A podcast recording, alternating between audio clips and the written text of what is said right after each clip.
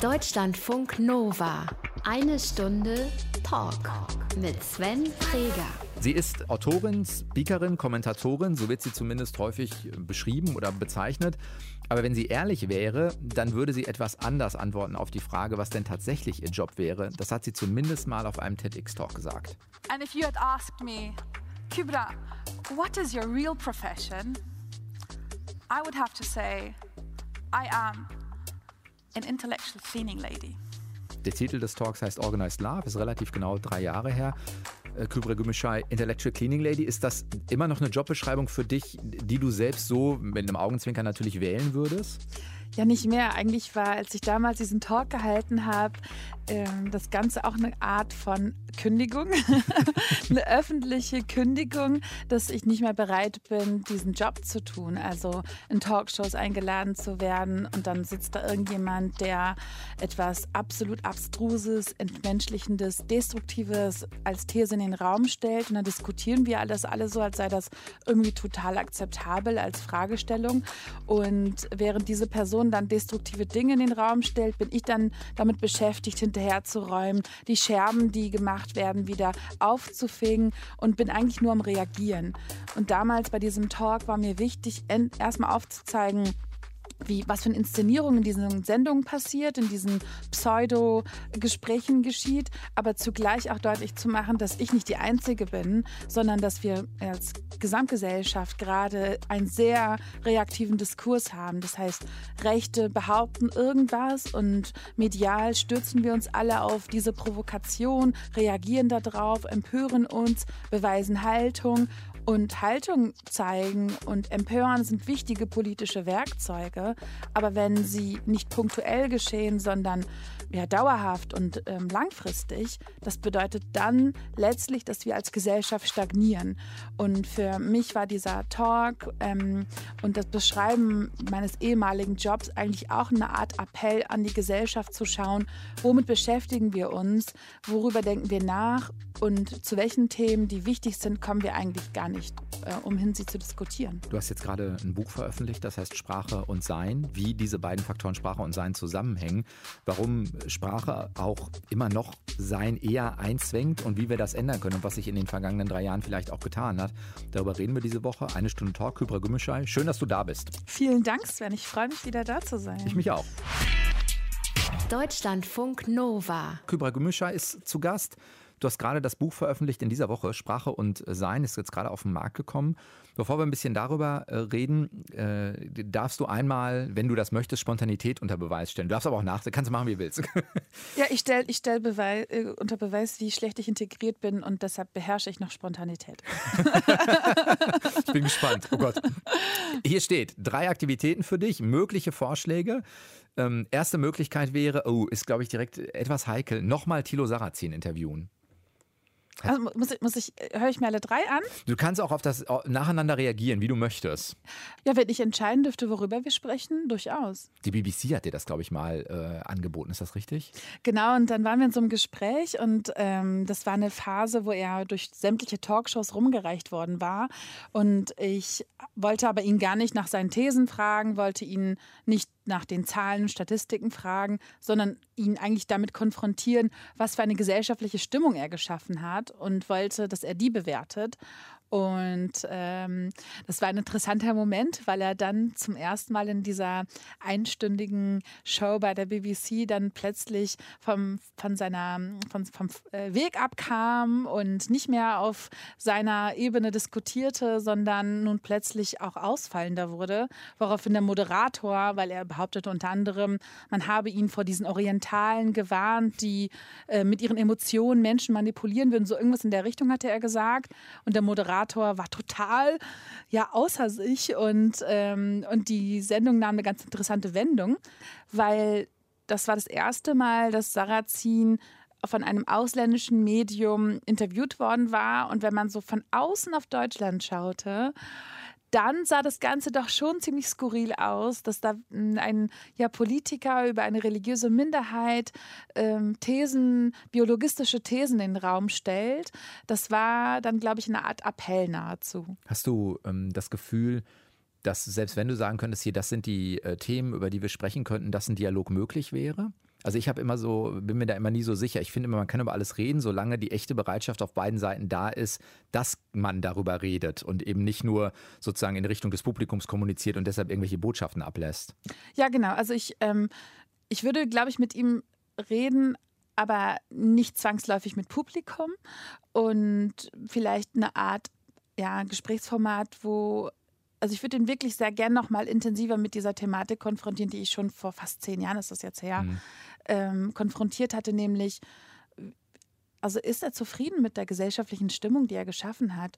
Wenn er die Menschen anschaut, die er verletzt hat mit seinen Thesen, wenn er sich anschaut, wie stark polarisiert unsere Gesellschaft ist, wie viel Hass und Häme und ja, wie viel Entmenschlichung in unserem Diskurs stattfindet wie er damit umgeht, ob er damit, ähm, ob er ein ruhiges Gewissen hat. Und das sind schon Fragen, die ich ihn fragen würde. Ähm, und natürlich bin ich mir dessen bewusst, dass sobald man mit jemandem spricht, die Person diese Plattform immer nur als Sendung für sich nutzen kann, weil diese Person mit einem gewissen Sendungsbewusstsein durch die Welt geht. Deshalb würde ich das, glaube ich, ohne Publikum tun. Aber es gibt schon Fragen, die ich an ihn hätte, ja. Zweite Möglichkeit, wir bleiben noch ein bisschen im äh, Gesprächsformatigen, den Sendeplatz von Anne Will übernehmen, was jetzt nichts über Anne Will aussagt. Also ich, ja. nicht, dass der zur Verfügung stehen würde, ist ja ein Gedankenexperiment. Würde dich sowas reizen? Hm, ich mag gern moderieren tatsächlich und das macht mir auch viel, viel Spaß, aber mein Kopf raucht jedes Mal hinterher, weil äh, tatsächlich moderieren, das kennst du ja auch, ist eine Art, ähm, ja, so vier, fünf Bälle gleichzeitig halten und jonglieren und unterschiedlichste Menschen zum gemeinsamen Denken bringen. Und das ist eine hohe Kunst, deshalb habe ich ganz großen Respekt davor. Ich glaube aber, wenn, dann würde ich lieber in ihrer Redaktion mitarbeiten und an den Themenstellungen und den Fragestellungen und an der Gästekonstellation mitwerkeln, ähm, weil ich glaube, moderieren, das kann sie eigentlich ganz gut. Das heißt mehr äh, Diversität, mehr äh, Männlein, Weiblein und alles, was dazwischen möglich ist, ein bisschen mehr auch denen die Plattform geben, in die Sendung zu kommen. Ja, nicht nur das, sondern auch viel mehr zu überlegen, welche Fragestellungen bringen uns weiter. Am Ende welcher Diskussion sind wir ähm, inhaltlich als Gesellschaft weiter, haben einen neuen Erkenntnisgewinn und haben vielleicht zumindest im Ansatz das Gefühl, die Herausforderungen, die wir diskutieren, irgendwie bewältigen zu können. Denn für mich ist nicht der Anspruch zu sagen, man muss in einer Sendung jetzt die Antwort auf die großen Fragen der Welt finden. Aber zumindest ist mir wichtig, dass in solchen Sendungen die Möglichkeit besteht, dass man aufeinander eingeht, zuhört, dass man zögern kann, dass man zweifeln kann und nicht absolute Wahrheiten postulieren muss, um um die Gunst des Publikums zu buhlen, sondern dass klar ist, wenn in so einer Sendung jemand etwas sagt, was kritisiert wird und dann sollte die Person Einsicht zeigen können, wenn sie dann der Kritik zustimmt. Denn jeder Fehler, jede Kritik, das sind alles Dinge, die zu einem Erkenntnisgewinn beitragen. Und der Quantenphysiker David Bohm sagte so schön, dass ähm, Fehler so wichtig sind und elementar sind und sinngemäß, dass durch Fehler niemand verliert, sondern alle gewinnen, weil wir ein Stück weiter sind. Und das würde ich mir tatsächlich für unseren öffentlichen Diskurs wünschen, dass es möglich ist zu wachsen, dass man Möglichkeiten hat, ähm, sich selbst zu hinterfragen, weil nur dadurch kommen wir weiter. Und wir alle wissen ja im persönlichen Leben, wie wichtig Fehler sind. Also wie wichtig es ist, Fehler zu machen, um ja überhaupt lesen und schreiben zu lernen, um uns durch die Welt zu navigieren, um zwischenmenschliche Beziehungen ja vertiefen zu können ohne Fehler oder die Möglichkeit, Fehler zu machen, wären wir ja niemals wir selbst geworden. Und dieser Menschwerdungsprozess, der ähm, setzt sich ja fort, der findet ja kein Ende. Und im öffentlichen Raum sehe ich einen eklatanten Mangel an der Möglichkeit zu denken, Fehler zu machen, sich selbst zu hinterfragen, zu wachsen, ja, Menschen zuzustimmen. Und stattdessen wird man auf sehr polarisierte Positionen festgelegt und kommt gar nicht dazu, gemeinsam ins Denken zu kommen. Hm. Dritte Möglichkeit, auch nochmal publizistisch tatsächlich, eine neue feministische Zeitschrift gründen und herausgeben.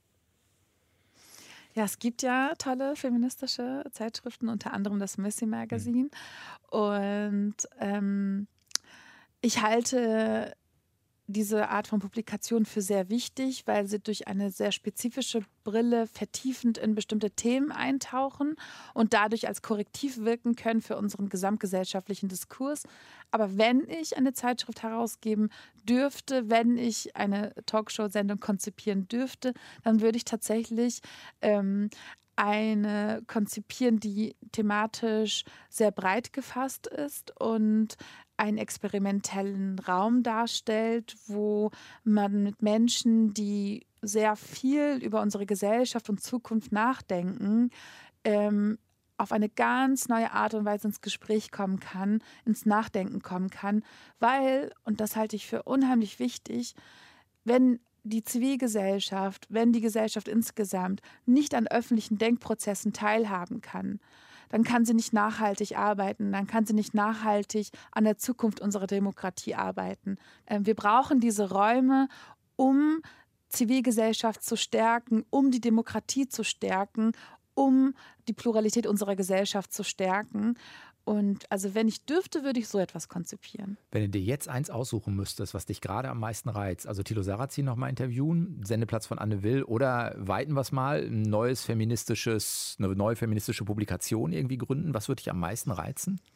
Angesichts der letzten Antwort würde ich tatsächlich dann Nummer zwei wählen und ähm, versuchen, die äh, wunderbare Sendung von Anne Will in einen experimentellen Raum zu verwandeln. Sagt Kübra Gümmischeib. Diese Woche zu Gast in Deutschlandfunk Nova, eine Stunde Talk und dann gucken wir gleich mal auf Sprache und Sein, was sozusagen der Zusammenhang zwischen den beiden Dingen ist.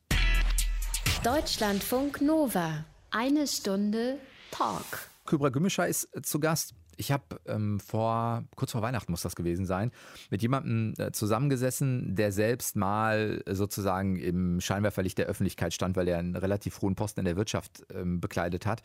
Und der hat was gesagt, was mich tatsächlich in dem Moment ein bisschen nochmal zum Nachdenken angeregt hat, aber auch, ich fand, was ganz gut auf den Punkt gebracht hat, weil der sagte, naja, wenn wir in der Gesellschaft momentan eigentlich Personen, die in der Öffentlichkeit stehen, jederzeit beobachten, egal was die tun oder was die machen, dann wird es immer diesen einen Moment geben, der diese Person als schwach darstellt oder der sie bloßstellt. Und den können wir sozusagen immer nutzen, auch als Medium. Das ist dann nicht falsch, aber es ist sozusagen keines, kein wirkliches Abbild oder kein repräsentatives Abbild der Realität. Kybra, würdest du so weit gehen und zu sagen, wir stehen eigentlich zu sehr unter gegenseitiger Beobachtung in der Gesellschaft. Wir gucken immer hin und warten eigentlich nur auf diesen Moment, der Schwäche offenbart oder äh, uns äh, die Möglichkeit gibt, uns erhaben zu fühlen über andere. Ja, und es hat sich stark verschärft, würde ich sagen, in den letzten 15 Jahren, dadurch, dass die Architektur der sozialen Medien nochmal eine Struktur schafft, wo Menschen eindimensional wirken, weil nun unsere gesamte Vergangenheit im Netz so dasteht, als wäre sie gerade eben passiert.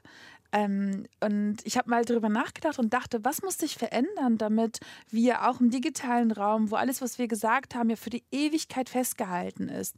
Also ein Gedanke, ein äh, ja, Fehler, ein Moment der Schwäche, ein Moment der Stärke. im Zweifelsfall. Also ja, so von so Kleinigkeiten bis zu größeren Dingen, ja. Mhm. Genau, alles aber auch Hass zum Beispiel ist ja ganz anders im Netz, weil ähm, dieser Moment des Hasses, der wiederholt sich ja permanent und ständig, so als wäre jetzt gerade in dem Moment passiert, weil er ähm, in dem Moment, wo man ihn liest, ja nochmal ausgesprochen wird, obwohl die Person wirklich vielleicht nur ähm, ja eine Minute damit zugebracht hat, ähm, wird das sozusagen in die Unendlichkeit gezogen im Internet. Und ich habe dann darüber nachgedacht und vielleicht gibt es ja unter deinen ähm, äh, äh, Hörerinnen jemanden, der sowas konzipieren oder programmieren möchte. Und ähm, im Internet gibt es sozusagen kein Gefühl für Zeit in dem Sinne, wie man das zum Beispiel hätte, wenn man ein altes Buch in die Hand nimmt und sieht, okay, die Seiten sind vergilbt, das ist jetzt etwas älter. Und man betrachtet dann dieses Buch im Kontext seiner Zeit oder ähm, man gibt Leuten auch die Chance auf eine Entwicklung. Richtig. Also im Sinne von, wenn jemand was mit Anfang 20 äh, gemacht hat, ich habe da äh, neulich noch drüber nachgedacht bei wobei der ach, kanadischer Präsident, da ja, ging es nochmal genau. um Blackfacing, wo ich gedacht habe, finde ich überhaupt nicht gut und ist totaler Mist. Und trotzdem muss man vielleicht nochmal in Kontext gucken, wann hat er das gemacht und wie steht er heute dazu? Einfach um ihn fair abzubilden, ohne dass ich dazu jetzt eine abschließende Meinung haben will, aber, aber das nochmal in Kontext zu rücken einfach. Richtig, ne? Also er wurde so behandelt, als hätte er jetzt gerade in dem Moment als Präsident äh, Blackfacing betrieben, was ja abstrus ist. Und da habe ich überlegt, wäre es vielleicht schön, dass man so eine App hätte, die alle Seiten nach Zeiten zeitfarblich verändert. Also dass sozusagen Zeit, ähm, Webseiten oder Beiträge oder Kommentare, die besonders alt sind, etwas ja, vergilbter, so ähnlich wie bei Blättern wirken und das, was neuer ist, so heller wirkt. Und man dadurch dass äh, die Dimension Zeit in diesen Raum des Internets nochmal bekommen würde. Ähm, aber ja, um deine Frage zu beantworten, wir haben halt die Möglichkeit, jemanden für irgendein Handeln zu irgendeinem Zeitpunkt, zu irgendeinem Kontext stark zu verurteilen. Und wir tun das zum Teil natürlich, weil wir ähm, das als politisches Werkzeug nutzen, als soziales Werkzeug. Ja, also im Alltag tun wir das ja ständig, dass wir Menschen durch unsere Blicke, durch unser Nicken, durch das Lächeln, durch das Kopfschütteln immer wieder signalisieren, das Verhalten finde ich gut, das finde ich nicht gut. Also so formen wir ja einander. Aber zugleich erlebe ich, dass das im Internet auch eine starke Form von ähm, eine moralische Überheblichkeit zu demonstrieren ist und man eigentlich nicht viel über die Person aussagt, über die man sich erhebt, sondern vielmehr über sich selbst. Eine Ich-Botschaft. Richtig. Mhm. Und eine extreme Ich-Bezogenheit. Und auch das ist aber, finde ich, in diesem extremen Maß dem Internet zum Teil geschuldet. Ich will Leute nicht freisprechen, aber ja, also unsere Beiträge sind wie eine Art Visitenkarte über unsere Gedanken.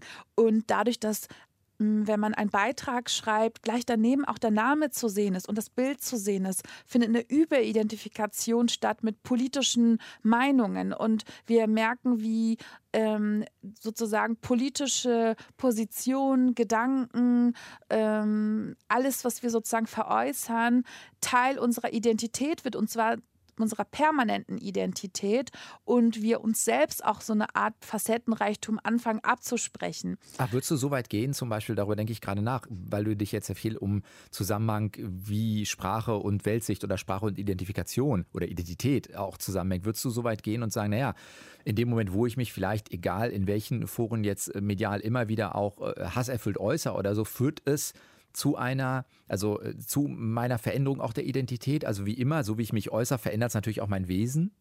Ja, selbstverständlich. Also wenn man sehr stark sich im Internet aufhält, also ein großer Unterschied zwischen dem Internet und unserer Offline-Welt, der analogen Welt ist, dass in der analogen Welt wir je nach Kontext anders sprechen. Ja, also ich verhalte mich anders in, in meinem familiären Umfeld, in Beziehung zu meiner Mutter, zu meinem Vater, zu meinem Kind, ähm, zu ähm, meinen Arbeitskolleginnen, zu ähm, einer fremden Person auf der Straße, meine Nachbarin, ähm, ein Polizist, dem ich begegne, ähm, die Schaffnerin etc. etc. Das heißt, je nach Kontext, je nach ähm, Ort rede ich anders, ich habe eine andere Identität. In dem einen Kontext bin ich das Kind, in dem anderen Kontext bin ich die Erwachsene, in dem anderen Kontext bin ich die verwundbare Person, in dem anderen Kontext bin ich starke, helfende Person. Das heißt, Vielfalt gilt flöten sozusagen. Und im Internet sprechen wir zu einer riesengroßen Audience, zu einem riesengroßen Publikum.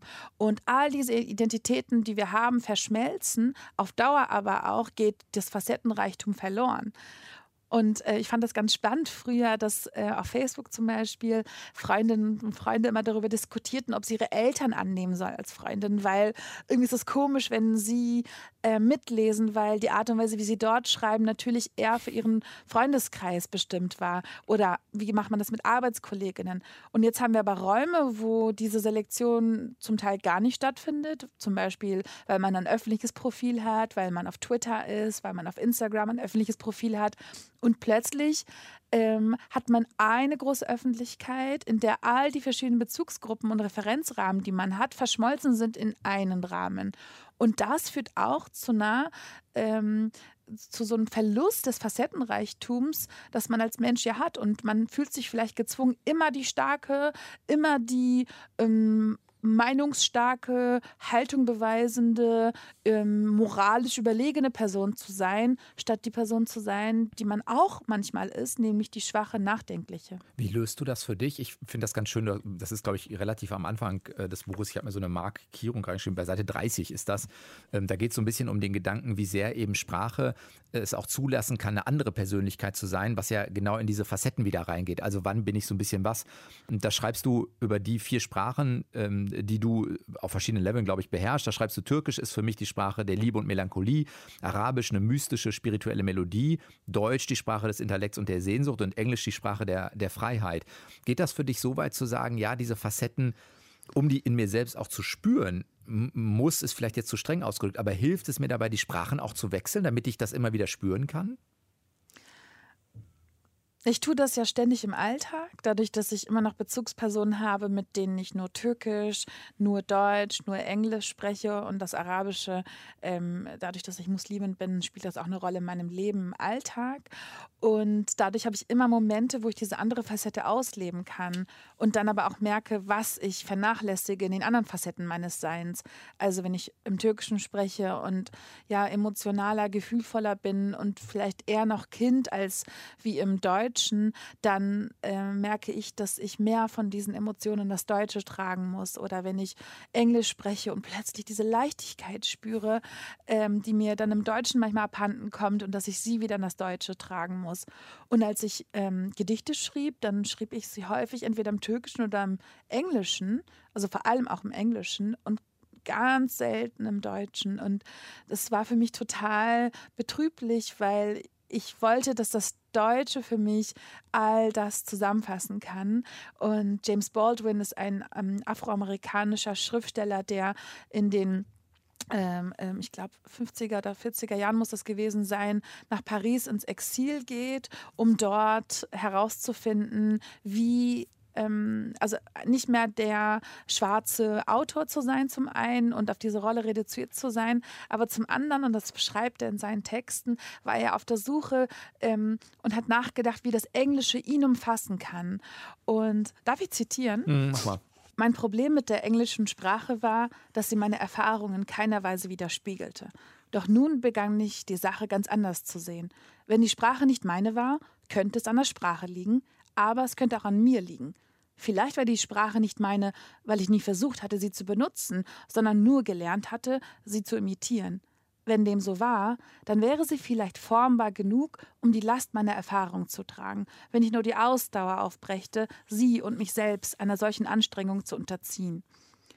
Und mich hat das so mhm. inspiriert, als ich zum ersten Mal dieses Zitat las von ihm, weil mir bewusst geworden ist, natürlich kann ich mich darüber beklagen, dass die Sprache mich nicht umfasst, aber letztlich ist diese sprachliche Architektur nicht in Stein gemeißelt.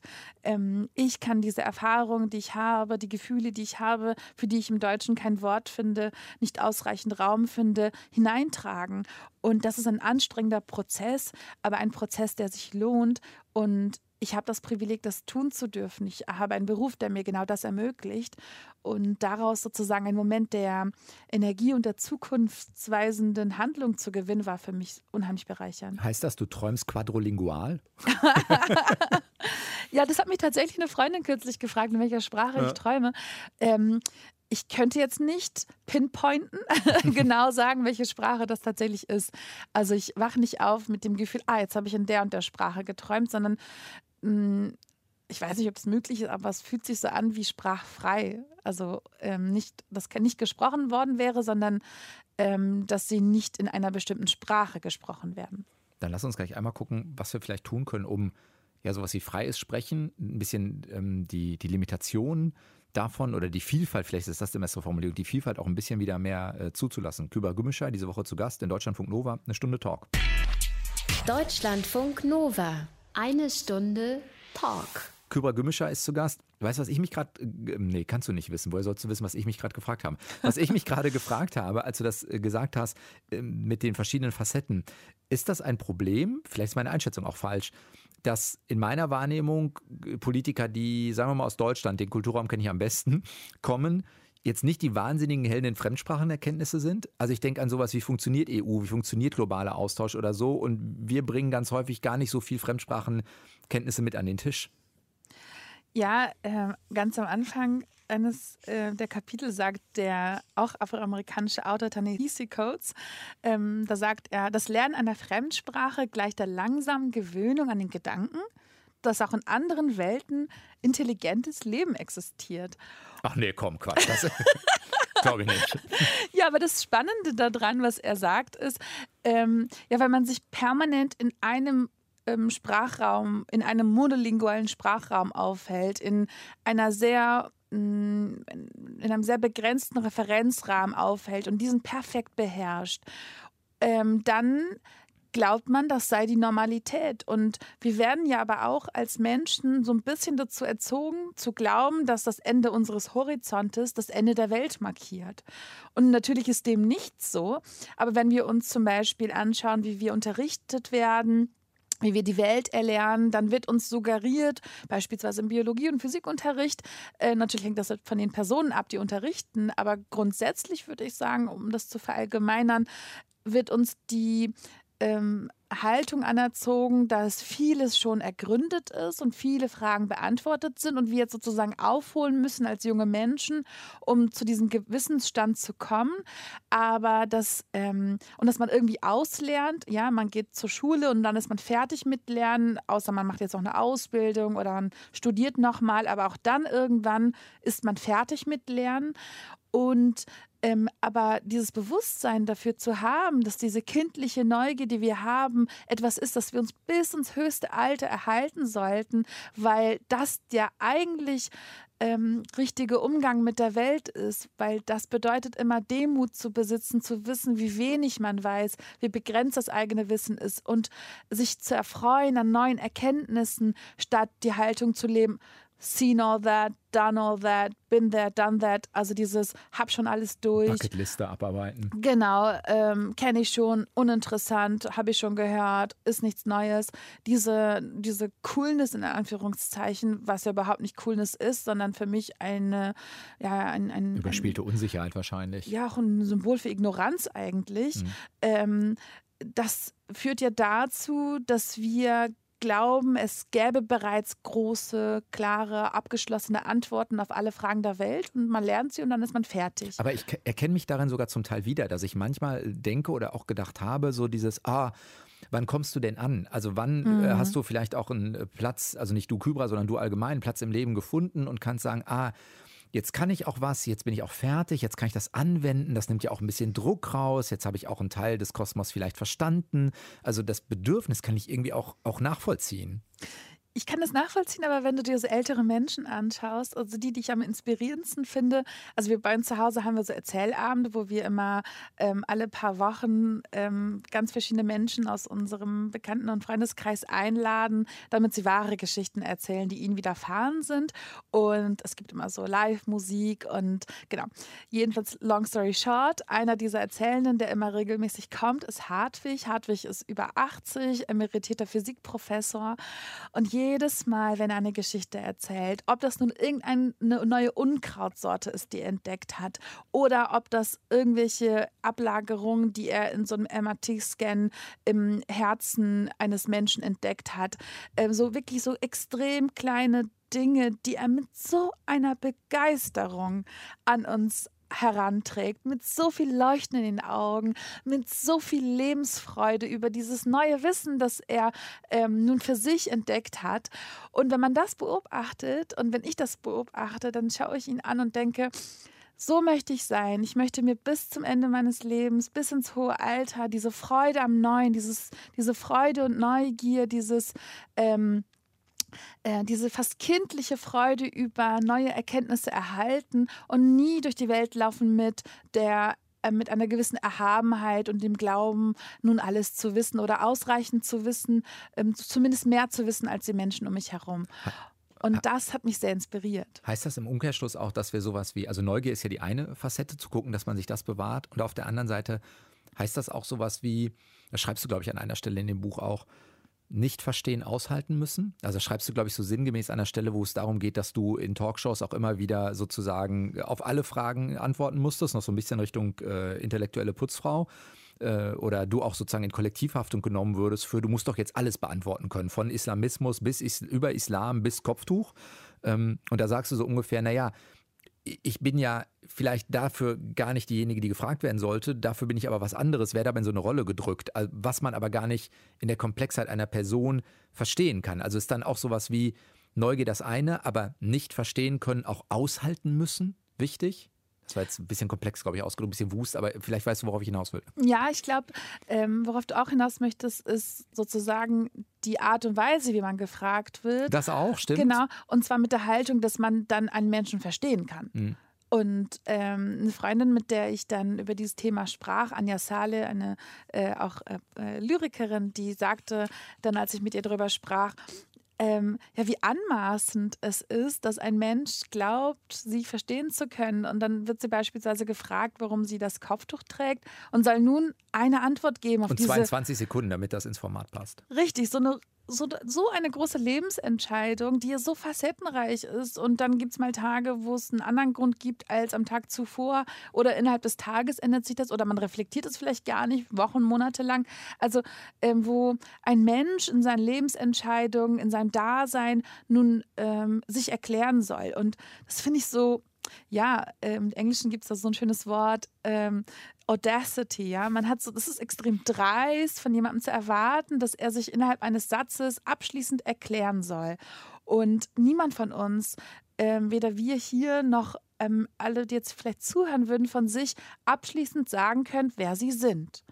Und mit dieser Haltung aber an Menschen heranzugehen, um sie einer Kategorie zuzuordnen und zu sagen, ah ja, das ist die die, das äh, schwarze Ausnahmetalent und das ist die emanzipierte Muslimin und das ist die Unterdrückte und das ist der Geflüchtete und das ist der vorbildliche Integrierte. Es sortiert halt die Welt, ne? Richtig. Macht sie, macht sie gefühlt verstehbarer, auch wenn sie nicht richtig verstanden ist dann vielleicht.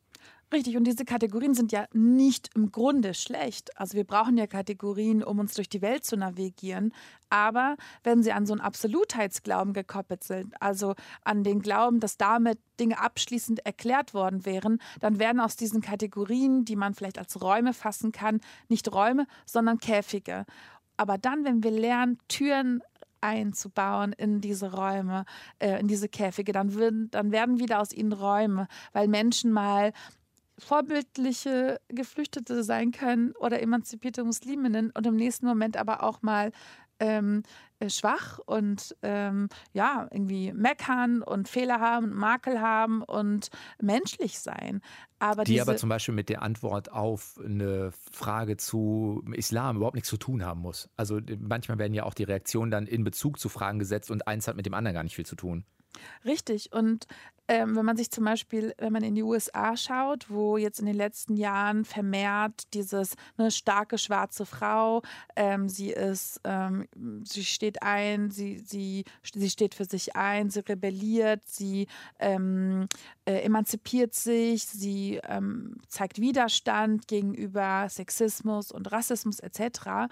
Ähm, wie dann aber dieses äh, Strong Black Women, dieses Klischee auch dazu führt, dass zum Beispiel Beispiel in der, im Gesundheitssystem viele äh, ähm, das ist dann irgendwie durch Studien nachgewiesen worden, glauben, sie seien weniger schmerzempfindlich. Hm. Was ja abstrus ja, ist. ist. Also spricht auch ein Stück Menschlichkeit ab letztendlich. Richtig. Und das ist, glaube ich, du sagst es, ähm, diese Kategorien, wenn sie absolut begriffen werden, entziehen sie uns unsere Menschlichkeit. Und ähm, für mich war in diesem Buch tatsächlich die Suche nach, wie können wir so miteinander sprechen, dass äh, wir selbstverständlich Kategorien verwenden können, aber auf eine Art und Weise, in der ein menschliches Sprechen miteinander möglich ist. Und das heißt, ein Schlüssel dafür ist sowas wie, also das eine hast du mindestens gerade schon gesagt, so einfach mal sich klar machen, mein Verständnis der Welt ist begrenzt. Also du nennst es, glaube ich, diesen Absolutheitsglauben oder Anspruch äh, aufzugeben. Gehört für dich auch was dazu, wie naja, sich selbst auch immer wieder verletzbar zu zeigen, um zu zeigen, ich habe eben verschiedene Facetten? Mm, die Frage ist natürlich, was war zuerst da? Aber ich glaube, du hast recht, wenn wir genau das tun, dann ähm, brechen wir diese Kultur des sich auf eine bestimmte Art und Weise Präsentierens auf. Aber ich sehe halt schon, wie Menschen, die für ihre Verletzlichkeit bestraft werden, Mhm, ja, wenn zum Beispiel riskant. Genau, also ne, wenn zum Beispiel ähm, Menschen, die Rassismus erfahren haben, ihre Erfahrung teilen und daraufhin als Reaktion bekommen, ähm, ja, du bist halt überempfindlich oder ähm, ihr müsst dankbar sein, dass ihr in Deutschland seid, ähm, woanders ist es schlimmer. Also wenn sozusagen dieses, schaut mal, das tut mir weh, nicht dazu führt, dass man sagt, okay, ich sehe das und wir müssen damit einen Umgang finden und lasst uns schauen, was strukturell vielleicht verändert werden kann, aber auch auf einer individuellen Ebene. Wenn das nicht sozusagen die Diskussion ist, die daraus folgt, dann hören natürlich Menschen auf, verwundbar zu sein. Und deshalb glaube ich, dass eine Lösung auch ist, neue Räume zu schaffen, in denen wir das Sprechen auf eine menschliche Art und Weise miteinander vorleben. Weil wenn du dich umschaust, wo in unserer Öffentlichkeit gibt es Räume, wo Verletzlichkeit, wo Nachdenklichkeit, wo ähm, ein Mensch innerhalb einer Stunde vielleicht äh, seine Meinung verändert oder sagt, hm, ja, hast recht, daran hatte ich nicht gedacht, sagt. Aber das braucht es, weil das ist das echte Leben. Das ist aber auch vorbildlich, weil das uns zeigt, wie man als Mensch Erkenntnisgewinne ähm, erhalten kann, wie man als Mensch, wie wir als Öffentlichkeit weiterkommen können. Und dieser, dieser eklatante Mangel an diesen Räumen, wo diese Facette unseres Seins widerspiegelt wird, führt dazu, dass Menschen genau das verstecken. Wie löst du das für dich? Also entscheidest du mehr, mit wem du in Kontakt gehst oder auch unter welchen Bedingungen mit Menschen äh, du in Kontakt gehst, um genau zu gucken, hat das einen Raum, hat das eine, ja, eine Umgebung, in der das stattfinden kann?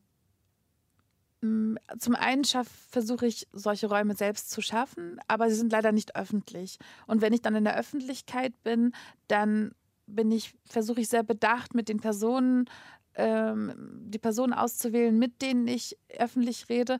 Und oftmals, immer wieder kommt es natürlich vor, dass trotzdem ich in so einer Interviewsituation bin, wo ich merke, man versucht mich auf eine Position festzunageln und zu stereotypisieren und versucht draufzuhauen.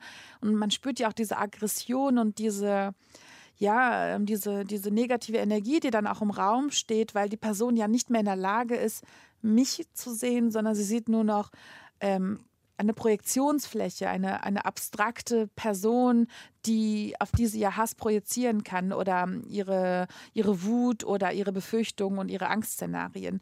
Und es ist nicht einfach, aber selbst dann kann man es manchmal schaffen, ähm, indem man genau das reflektiert und transparent macht in dem richtig, Moment. Ja. Genau, und, und dann und die Person dann sozusagen so ein bisschen ähm, mit der Person zusammen aus der Interviewsituation raus kann, und, um zu schauen, was passiert da gerade. Und das müssen wir jetzt gar nicht sein.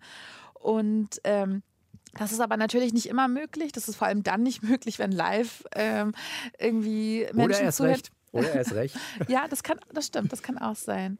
Ähm, genau darüber versuche ich das. Und natürlich ist dieses Buch ein Versuch, genau an der Stellschraube zu arbeiten, weil ich glaube, dass ich mitnichten die Einzige bin, die diesen Durst danach verspürt, ähm, in der breiten Öffentlichkeit eine andere Form des Diskurses zu erleben. Sprache und Sein heißt das Buch. Kübra Gümüşay hat es geschrieben und war diese Woche zu Gast in Deutschlandfunk Nova. Eine Stunde Talk. Vielen Dank dafür. Danke dir, Sven. Sehr gerne. Das Ganze könnt ihr immer hören, mindestens auf zwei Wegen. Entweder direkt bei uns auf der Page deutschlandfunknova.de oder im Podcast, wo ihr euch den Podcast herholt. Und ich bin Sven Preger und nächste Woche wieder da. Macht's gut. Ciao. Deutschlandfunk Nova. Eine Stunde Talk. Jeden Mittwoch um 20 Uhr. Mehr auf deutschlandfunknova.de.